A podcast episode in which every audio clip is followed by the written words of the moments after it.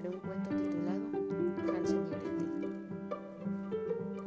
Un pobre leñador tenía dos hijos, una niña llamada Gretel y su hermano Hansel.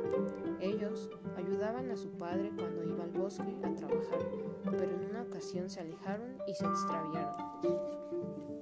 Se hizo de noche y los niños no encontraron a su padre ni tampoco el camino a casa. Busquemos algún claro del bosque encontraron una cabaña. Mira, hermana, dijo Hansel señalando aquella curiosa casita hecha de dulces, galletas y toda clase de golosinas. Vamos allá, dijo Gretel. Ahí vivía una bruja que les dio dulces, chocolates y todo lo que se les antojó, pero luego cerró la casa con llave.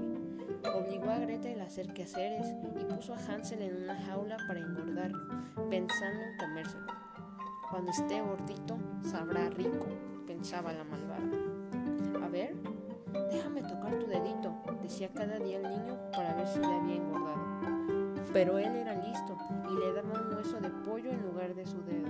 Hmm, aún estás flaco, decía la bruja. Un día decidió que ya no esperaría y aunque Hansel estuviera flaco, se lo comería. Prende el horno para cocinar a tu hermano, le dijo a Gretel.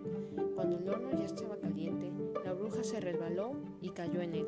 ¡Ay, ay, mi achicharro! gritó, saltó y la llave se le cayó. Gretel sacó de la jaula a su hermano y huyeron montados en una ave mágica que vivía en el bosque. Queremos volver a casa, le dijeron y ella los llevó.